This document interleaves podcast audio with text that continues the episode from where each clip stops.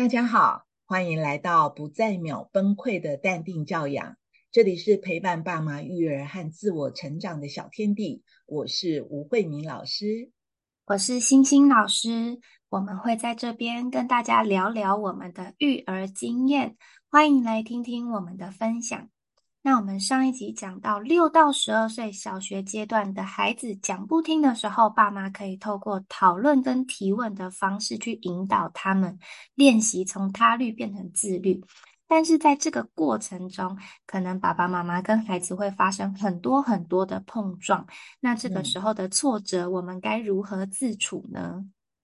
对，嗯，其实呢，这是一个呃亲子双人舞，就是一个。双人，那要两个人一起去调整。那其实我在呃养养育孩子的过程当中呢，我就觉得是像一杯水，这一杯水里面呢，嗯，当孩子到成年的时候呢，我们希望这杯水里面的所有的水都是由孩子自己所决定的。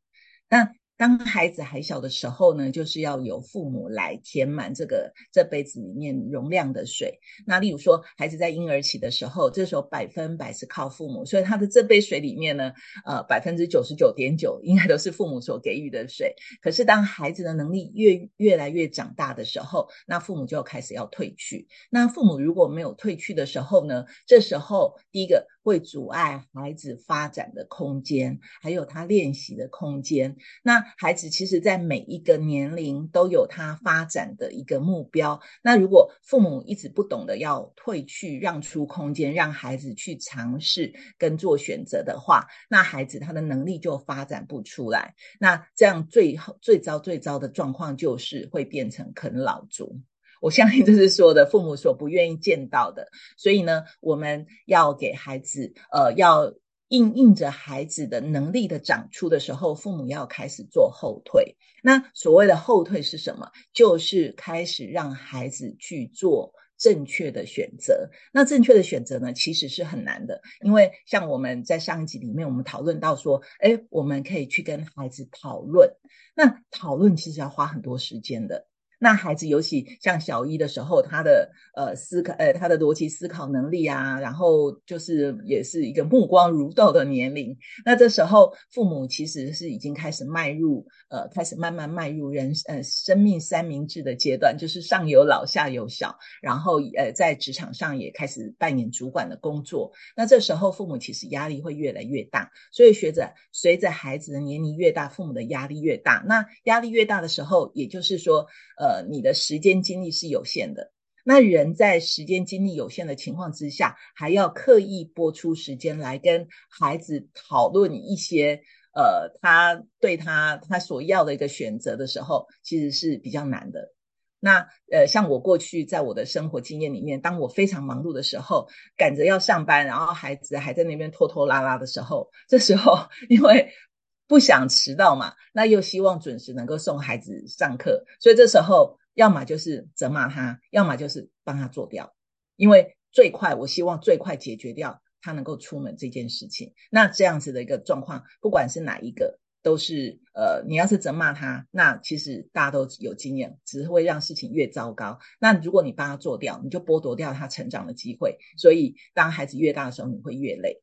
那这两个都不是很很好的选择。那有些父母就会跟我讲说：“老师，你讲的很对呀，可是我真的好累，我没有时间，我没有空间。”对，那所以在这时候，我都要想提醒父母说，其实教育真的是要花心力的。那既然要花心力的时候呢，我们不用每一天都要求孩子要达到水准之上。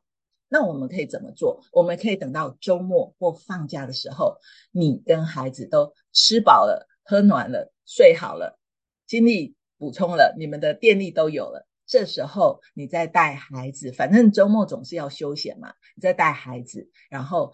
呃，像我都会带孩子到他喜欢的餐厅去用早餐，然后用早餐的时候，那时候气氛比较好，然后呃，他也睡睡饱了，然后你也没有时间压力，这时候再开始跟他讨论约法三章，那这时候你就比较容易去做到。那平常的时候，可是孩子他并不会乖乖的说，只在周末的时候出状况，他平常可能在你很忙，然后精力不够的时候，他还是给你出状况，怎么办？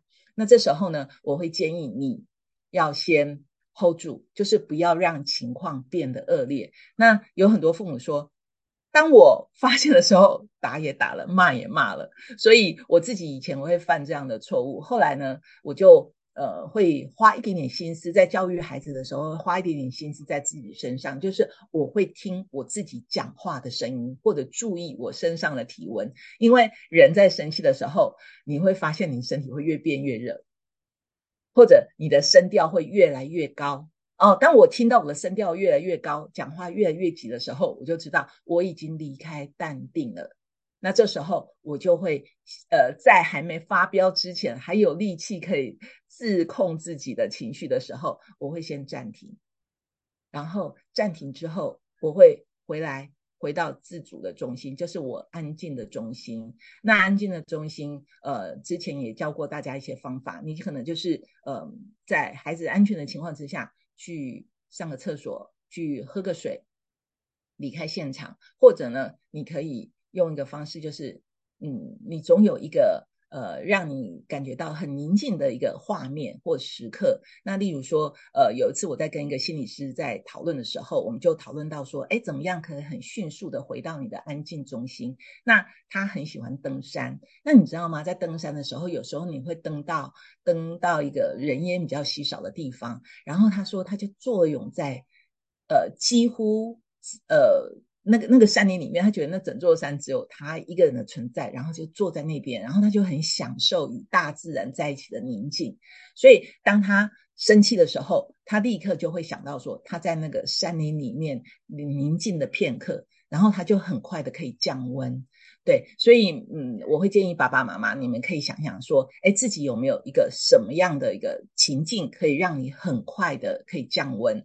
那这样的话也可以帮助到你自己。所以我刚刚讲到是两个重点，第一个重点呢是你要觉察，觉察到自己情绪已经起来了。然后第二个，当你情绪起来的时候，你呃的原则就是先中断。不要让情况越演越烈，然后这时候你可以去呃离开现场，或者你可以想一个呃让你可以立刻安静下来一个宁静画面，然后让自己进入到那个世界里面，然后等你觉得自己已经安顿你好你的情绪，你可以用一个呃比较低沉、比较缓慢的速度的时候，你再来跟孩子做沟通。其实这个动作，如果你如果真的可以做到的话，呃不会花太多时间，大概一两分钟。你就可以自己把从要嗯往生气的方向，然后退回到呃至少比较安定的一个状态。对，嗯，像我自己在带班的时候，嗯，常常也会因为比如说要赶进度啊，或者是比如说要带孩子去升旗，但是有人在拖拖拉拉讲也讲不听，大声也没有用的时候，我通常也会觉得自己快要越讲越生气了。但是，就像刚刚慧明老师提到的，其实不用每一天都要求要这么的完美，所以偶尔让自己嗯没有那么完美的教育孩子是没有关系的，只要孩子是安全的，你也是安全的，那就够了。那像刚刚慧明老师提到的，哎，比如说去登山呐，想象一个让自己舒服的画面。那像我自己的做法是，因为老师就是不能打小孩嘛。所以我就会提醒我自己，我不能打小孩，我不能打小孩，我不能太凶，我不能吓到他们。那等到这个，呃，比如说我们要赶着出门，或者是我们要赶着做什么什么，等到这个活动结束之后，其实在这段过程中，我都是在忍耐。我相信很多爸爸妈妈也是因为要忍着，但是这个忍耐其实是有一点不舒服的。所以当我把孩子安顿好了之后，我会走到呃教室外的走廊，走到学校的花园，去操场走一走。那爸爸妈妈进到公司之后，可能也会有一个疗愈的小空间，那就可以花个三分钟、五分钟去整理一下自己的心情。那再回到工作上，或是再回到小孩面前之后，就可以再是那个呃比较心平气和的大人的。那这些方式，爸爸妈妈都可以参考看看。对，因为我们在育儿的时候，嗯，其实我常常发现，嗯，越多呃在亲子关系上会产生一些冲突的父母呢，通常都是很用力的父母，也就是他们非常的爱小孩，他们好认真，全身心的扑上怎么样把孩子教育成一个成龙成凤的孩子。对，嗯，那在这个情况之下呢，其实父母往往忘了要安顿自己。没错，嗯，既然是亲子双人舞呢，呃，大人一定是那个主要，呃，就是男舞伴嘛，他就是要带领女舞伴的那个人，你自己都站不稳了，你怎么能够把女舞伴带好呢？